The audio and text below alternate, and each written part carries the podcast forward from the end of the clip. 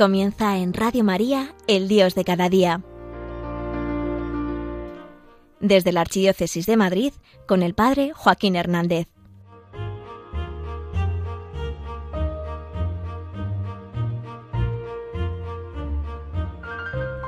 Los cristianos, la Iglesia, desde siempre, desde el principio, estamos esperando que Jesús venga.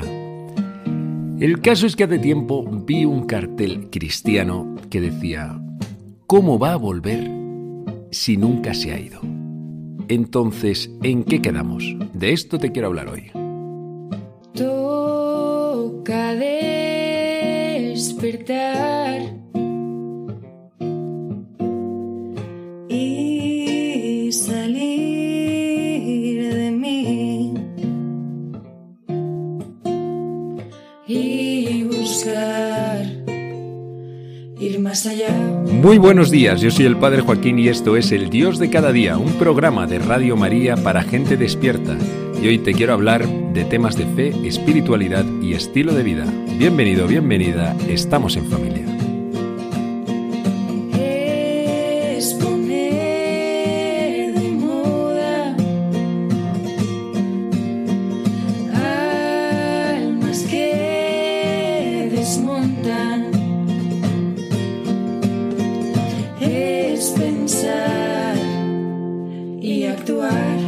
Sabes que los cristianos hablamos de tres venidas de Jesús.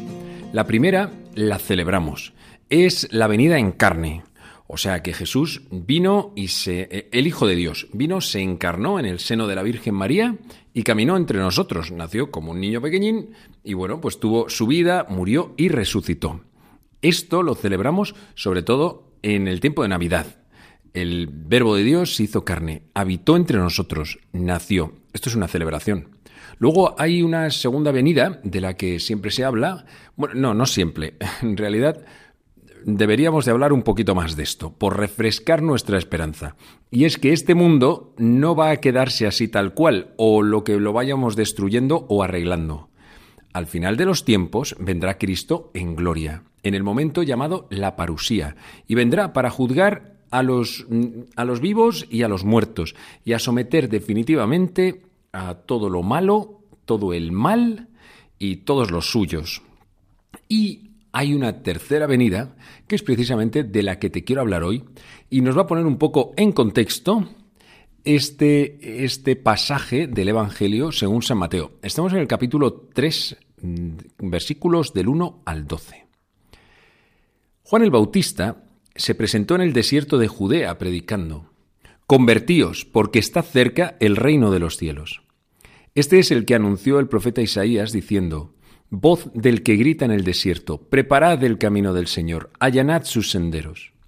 Juan llevaba un vestido de piel de camello con una correa de cuero a la cintura, y se alimentaba de saltamontes y miel silvestre. Y acudía a él toda la gente de Jerusalén, de Judea y de la comarca del Jordán. Confesaban sus pecados y él los bautizaba en el Jordán. Al ver que muchos fariseos y saduceos venían a que los bautizara, les dijo, Raza de víboras, ¿quién os ha enseñado a escapar del castigo inminente? Dad el fruto que pide la conversión, y no os hagáis ilusiones pensando, tenemos por padre a Abraham. Pues os digo que Dios es capaz de sacar hijos de Abraham de estas piedras. Ya toca la hecha la raíz de los árboles, y todo árbol que no dé buen fruto será talado y echado al fuego. Yo os bautizo con agua para que os convirtáis. Pero el que viene detrás de mí es más fuerte que yo, y no merezco ni llevarle las sandalias. Él os bautizará con Espíritu Santo y fuego. Él tiene el bieldo en la mano, aventará su parva, reunirá su trigo en el granero y quemará la paja en una hoguera que no se apaga.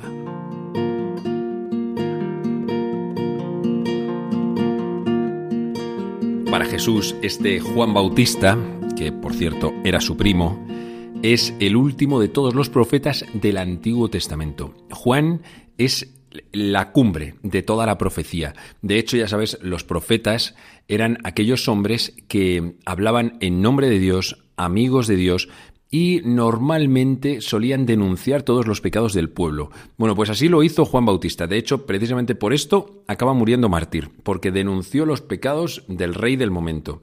El caso es que Juan tuvo algo que le diferenciaba de todos los demás profetas. Y es que mientras que los otros hablaban en nombre de Dios y anunciaban que vendría el Mesías, Juan era el profeta designado para reconocer al Mesías. Por eso en la iconografía cristiana muchas veces se le señala eh, extendiendo el dedo, señalando a Jesús, al Cordero o al crucificado. Porque Juan fue el que dijo, este es el Cordero de Dios, ese es el Cordero de Dios. Jesús, Juan vivió señalando a Jesús, toda su vida vivía volcada hacia Jesús. Y de hecho, si a él le siguió tantísima gente es porque se había, se había hecho un hombre absolutamente libre. Lo había dejado absolutamente todo, se había ido al desierto y ya hemos escuchado cómo vestía, con una piel de camello, una correa de cuero en la cintura, se alimentaba de saltamontes y de miel silvestre.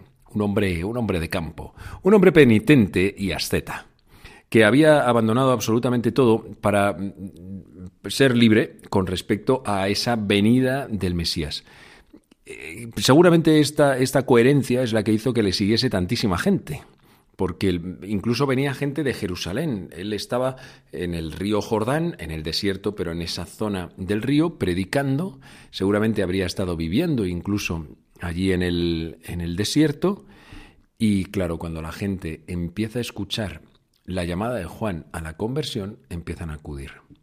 ¿Qué es lo que hace que un hombre te resulte atractivo si lo único que está haciendo es regañarte por tus pecados? Pues habría dos elementos. El primero, que lo que dice es verdad.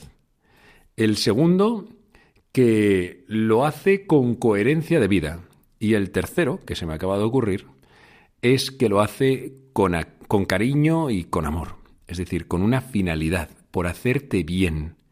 Aunque esa persona lo que esté haciendo es ponerte firme, denunciar tu pecado que nunca es agradable, pero lo soportas si sabes que la otra persona te está queriendo, quiere lo mejor para ti. Esto es lo que hacía que fuese tan atractivo. Si eso lo juntamos con esa coherencia de vida, pues entonces imagínate, muchísima gente acudía a Juan. Y, él había, estaba llamando a la conversión al pueblo y estaba denunciando todos sus pecados. quiero decir que Juan no escondía nada. Era de esos hombres que dices, bueno, es que si sigues por ahí, al final van a acabar contigo. Efectivamente, y siguen, y siguen. ¿Por qué? Pues porque tienen un propósito, un propósito de amor, del amor de Dios, y sienten que el Señor efectivamente les está llamando por ese, por ese camino. Así ocurrió con, con el grande de Juan, y él empezó a predicar, empezó a bautizar y bautizaba con un bautismo, como él dice, de agua. Un bautismo de conversión. Los hombres se acercaban a él, confesaban sus pecados y pedían perdón a Dios por medio de ese rito de las aguas. Pero el mismo Juan sabe que está incompleto, o sea que no es eso mm, suficiente, porque tendrá que venir otro detrás de él que sí que bautice, dice, en Espíritu Santo y en fuego.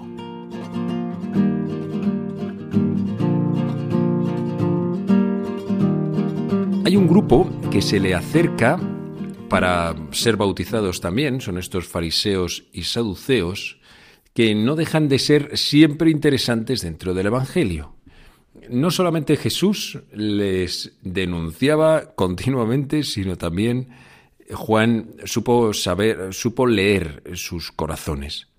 Les dice, fijaos, es tremendamente duro, ¿eh? es que el, el lenguaje de Juan recoge la perla de todos los antiguos profetas. Raza de víboras, Ojo con el preludio. ¿Quién os ha enseñado a escapar del castigo inminente? Dad fruto, dad el fruto que pide la conversión. Me ha llamado la atención este quién os ha enseñado a escapar, a escapar del castigo, quién os ha enseñado a escaparos en el fondo de la conversión. Porque la llamada de, de Juan era convertíos, porque está cerca el reino de los cielos. ¿Quién te ha enseñado a escaquearte de esto? ¿Quién ha hecho que aprendas a no convertirte es que los fariseos eran especialistas en esto. Es como cuando yo he preguntado alguna vez en mi parroquia eh, a un grupo de gente que está en formación, eh, ¿quiénes sienten que necesitan convertirse? ¿O cuándo han experimentado su conversión? Bueno, pues eh, no siempre es fácil verlo, porque los que somos católicos de toda la vida, y yo no me recuerdo a mí mismo, Padre Joaquín, un momento en mi historia en el que haya dejado de ser católico y de sentirme como tal, y además de, Dios, o sea, de, de, tenerle a Él cerca, no me acuerdo. Pues precisamente los que somos así, lo tenemos a veces más difícil para reconocer que también nosotros estamos necesitados de conversión. Este fariseo, en el fondo, lo podemos tener todos dentro. Podemos tener ese pequeño fariseo que dice, bueno, los otros sí, pero tú no hace falta. Escapamos de esa necesidad de conversión.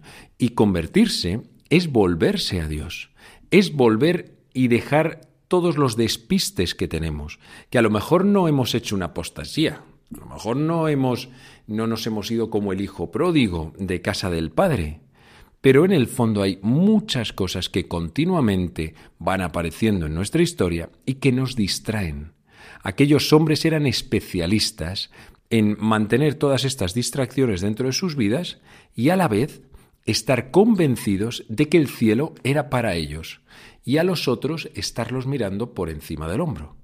Por eso Jesús les denuncia también, y no os hagáis ilusiones pensando, tenemos por padre a Abraham. ¿Qué cosas hacen que nosotros tengamos o nos hagamos nuestras propias ilusiones, como pensando que ya tenemos el cielo conseguido, que, que, son esos méritos, esas medallas que nos ponemos en el pecho, que el de los fariseos era, tenemos por padre Abraham, el nuestro puede ser, es que, oye, que yo comulgo todos los días que yo me confieso, tengo director espiritual, tengo mi grupo, pertenezco a tal movimiento o estoy en esta parroquia y entonces ya con eso pensar que ya lo estamos haciendo bien. Si hay un católico que cree que lo está haciendo bien, entonces le queda todavía tanto por hacer, no de cosas exteriores, sino del corazón.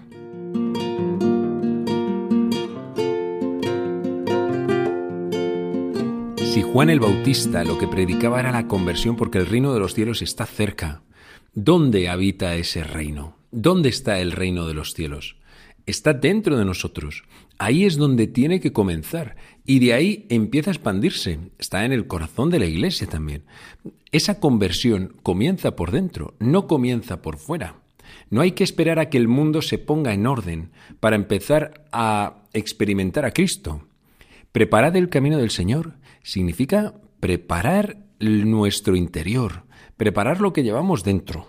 No decirle a los demás lo que tienen que hacer o dejar de hacer. Bueno, también hay que hacerlo, o sea que tampoco podemos callarnos. Juan, de hecho, lo hacía. Pero si yo quiero preparar el camino del Señor, si yo quiero que Jesús venga y venga a mi vida y venga con más fuerza, entonces tengo que preparar el camino. Hay gente que en su vida espiritual experimenta que está atascada, que no crece, que, que no da pasos. Y en realidad es porque tiene algo en el corazón que le está impidiendo entrar.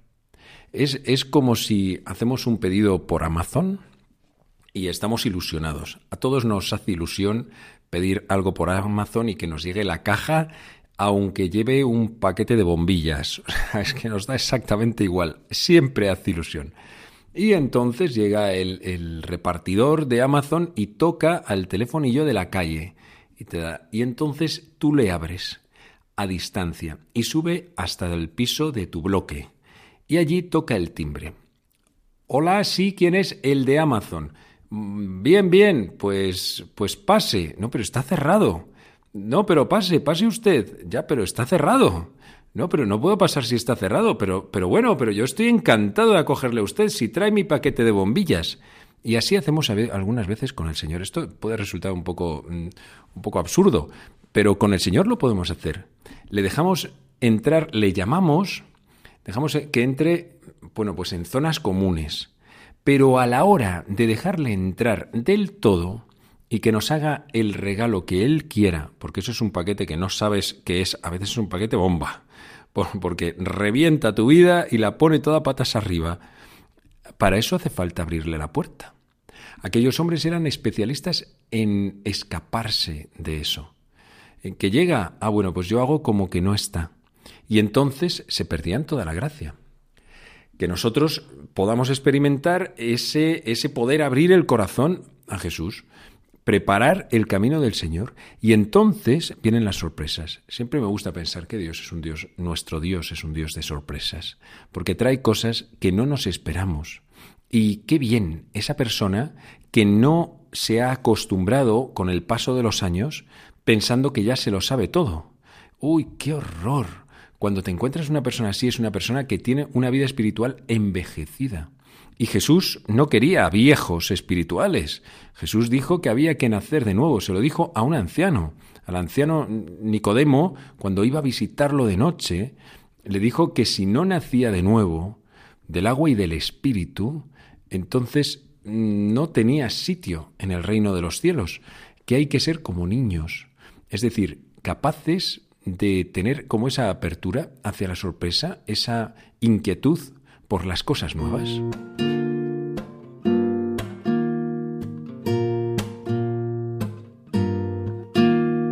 Les decía también Juan, dad el fruto que pide la conversión. Los frutos de la conversión, los frutos son frutos de vida eterna, es decir, frutos que son reales, que se pueden palpar, que la gente de tu familia los ve, que tus colegas, tus amigos lo ven, que tu gente del trabajo lo ve. No son buenos propósitos, no es esos momentos de oración en que tú estás en plan místico y eres capaz de escribir en tu cuaderno de oración cosas preciosísimas, que por cierto luego al cabo de unas semanas vuelves sobre ellas y uno se piensa que es San Juan de la Cruz o Santa Teresa de Jesús. No, la comprobación real se hace en la vida. Hace poquito tiempo he hecho mis ejercicios espirituales anuales, los míos, los que he recibido yo, bueno, pues luego uno tiene que volver a la vida real. Y no tendría ningún sentido que por un lado fuese nuestra vida espiritual y luego la vida real por otro sitio, ¿no? Ahí están los frutos de vida eterna, ahí están los frutos que duran. Jesús, cuando entrega su gracia, Dios Padre, el Espíritu Santo, cuando viene sobre los hombres, lo hace para transformar este mundo. No hay una sola gracia que Él quiera que se quede en nosotros. Son esos talentos de la parábola que quiere que se pongan al servicio de los demás.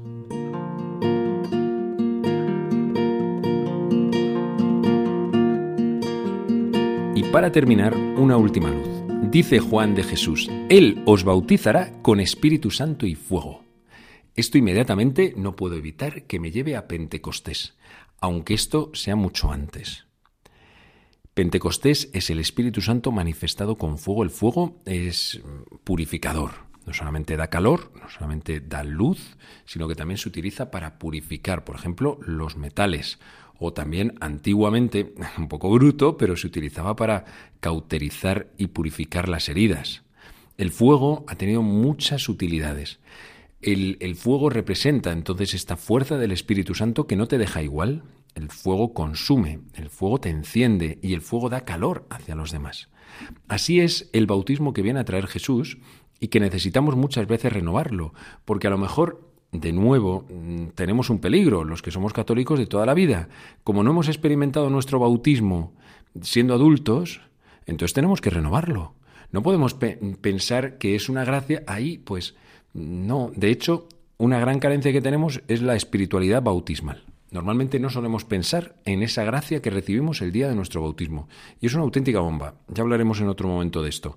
Pero no olvidar esa renovación, esa nueva unción, ese volver a recibir una nueva efusión del Espíritu Santo que nos vuelva a encender, que vuelva a renovar también la gracia que recibimos el día de nuestra confirmación, la gracia de Pentecostés. El mundo está necesitando hombres y mujeres valientes que, como Juan, sean capaces de anunciar que Cristo está viniendo y que si no abres tu corazón entonces te lo pierdes. Que hay gente que a lo mejor, si nosotros no hacemos nada, no lo remediamos, no van a escuchar hablar de Dios nunca, pero nunca es nunca. Tienes compañeros de trabajo que les va a ocurrir. Y ahí estás tú. O sea, tú eres esa partecita de Dios, esa partecita de la iglesia que está en esa oficina, está en ese taller o está eh, donde sea y solamente por tu medio esa persona va a tener un contacto real con la iglesia. Todo lo demás va a ser por medio de Netflix o de lo que sea, pero no va a ser real. Tú eres ese contacto real. ¿Cómo va a venir Jesús si no hay nadie que lo lleve? Prepara el camino del Señor, prepara el camino en tus entornos para que Él pueda llegar y ya no solamente entrar dentro de tu corazón, sino entrar dentro de esas personas que están en tu entorno, esos regalos que Dios te ha querido hacer y que está deseando poder entrar en sus vidas.